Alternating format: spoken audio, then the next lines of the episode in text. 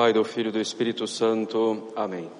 Maria, cheia de graça, o Senhor é convosco, bendita sois vós entre as mulheres, bendito é o fruto do vosso ventre, Jesus.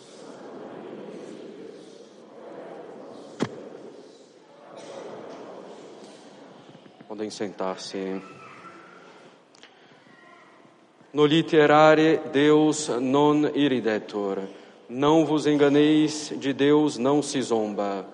Caros católicos, em frase de São Paulo, na epístola da missa de hoje, essa frase, São Paulo, na epístola de hoje, deveria ser considerada com todo o cuidado pela nossa sociedade contemporânea, que pensa poder ocupar o lugar de Deus para ditar o que é certo e o que é errado, sem se preocupar minimamente com Deus.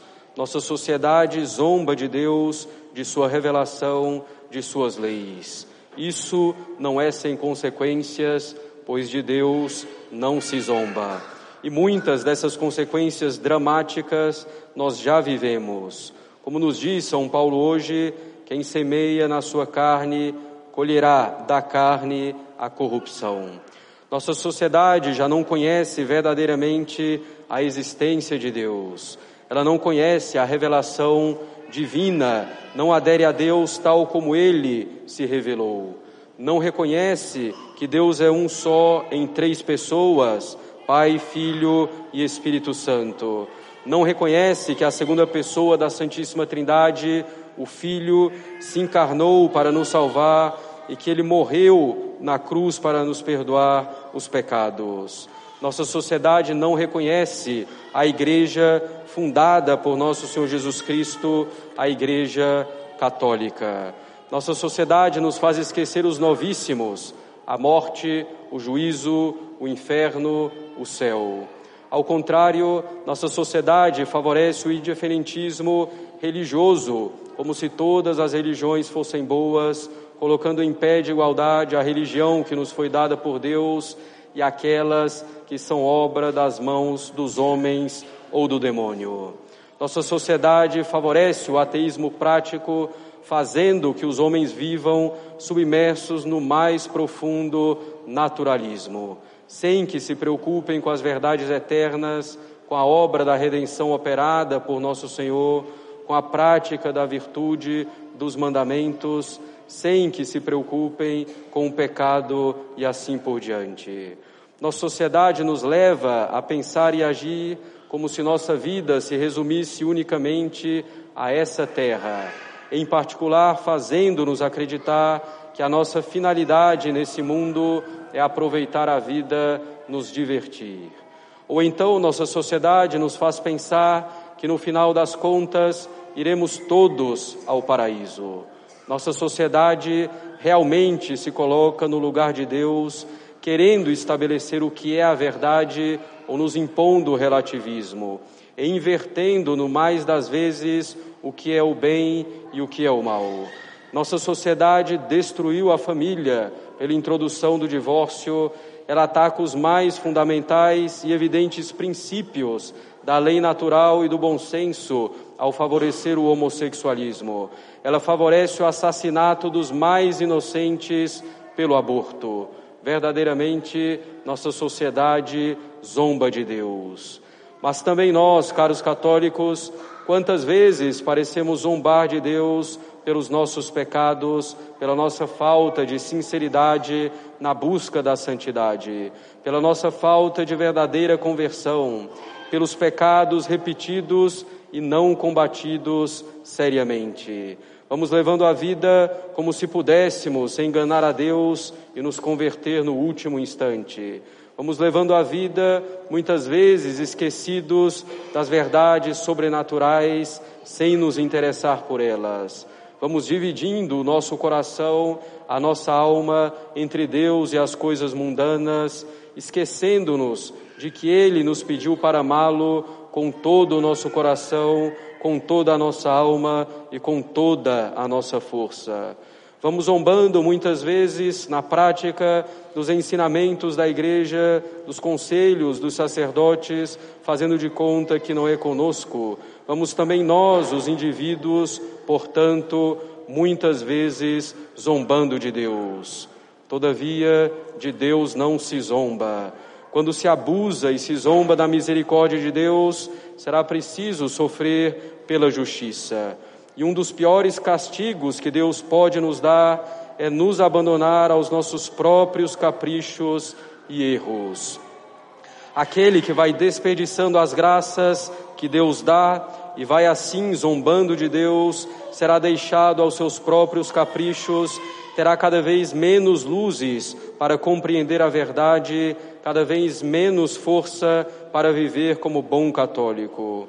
Com cada vez menos luzes e forças, essa pessoa vai zombar da verdade, dos bons conselhos, vai zombar daquilo que se opõe aos seus desejos maus, dizendo que são simplesmente exageros ou algo assim. E essa pessoa vai tomando seus erros e caprichos como verdade absoluta e como regra de vida. E assim, abandonado por Deus, aquele que zomba dele. Deus abandona também, caros católicos, a sociedade aos seus caprichos e erros quando ela zomba dele é basicamente a situação de nossa sociedade, abandonada aos seus caprichos e erros. A nossa sociedade já está praticamente cega, sem conseguir enxergar os erros e males tão profundos que são os nossos. E se às vezes enxerga esses erros, não enxerga a verdadeira solução, que é nosso Senhor Jesus Cristo. E o abismo vai chamando outro abismo. Vejamos, caros católicos, o que diz São Paulo aos Romanos no primeiro capítulo dessa epístola aos Romanos e observemos como é semelhante à situação atual. Fala assim o apóstolo: dizendo ser sábios, tornaram-se estultos e mudaram a glória de Deus incorruptível na figura de um simulacro de homem corruptível, de aves, de quadrúpedes e de répteis pelo que Deus os abandonou aos desejos do seu coração, à imundície, de modo que desonraram seus próprios corpos. Eles que trocaram a verdade de Deus pela mentira e que adoraram e serviram a criatura de preferência ao Criador, que é bendito por todos os séculos. Por isso Deus entregou-os a paixões de ignomínia. Efetivamente, as suas próprias mulheres mudaram o uso natural em uso contra a natureza. E do mesmo modo, também os homens, deixando o uso natural da mulher, arderam nos seus desejos mutuamente, cometendo homens com homens a torpeza e recebendo em si mesmos a paga que era devida ao seu desregramento. E como não procuraram conhecer a Deus, Deus abandonou-os a um sentimento depravado que os levou a fazer o que não convém cheios de toda iniquidade, de malícia, de avareza, de maldade, cheios de inveja, de homicídios, de contendas, de engano, de malignidade, de avareza, mexeriqueiros, detratores, odiados por Deus, injuriadores, soberbos, altivos, inventores de maldades, desobedientes aos pais, insensatos, sem lealdade sem afeto, sem lei, sem misericórdia, os quais, conhecedores da justiça de Deus, sabendo que os que fazem tais coisas são dignos de morte, não somente as fazem, mas também aprovam aqueles que as fazem. Até aqui o apóstolo. A semelhança entre o que descreve São Paulo e a sociedade atual é impressionante, mas plenamente compreensível. Quando se tem a mesma causa, negação de Deus, ao menos de modo prático, se tem o mesmo efeito, corrupção moral profunda do homem. Tendo recusado Deus e a revelação divina, tudo se torna possível. Como é grande a decadência da sociedade que recusa Deus. O que devemos então fazer, caros católicos? Como indivíduos, procurar sinceramente colocarmos-nos a serviço de Deus, colocarmos-nos inteiramente com grande humildade e docilidade nas mãos dele, por meio de Nossa Senhora. Devemos ter grande amor pela verdade, grande amor pela virtude, ainda que a verdade e a virtude nos custem esforços e a zombaria do mundo. Melhor sermos zombados pelo mundo que zombarmos de Deus. E diante dessa situação de nossa sociedade abandonada a tão graves erros, o que devemos fazer? Desesperar-nos, desanimar, abandonar tudo? Não, absolutamente.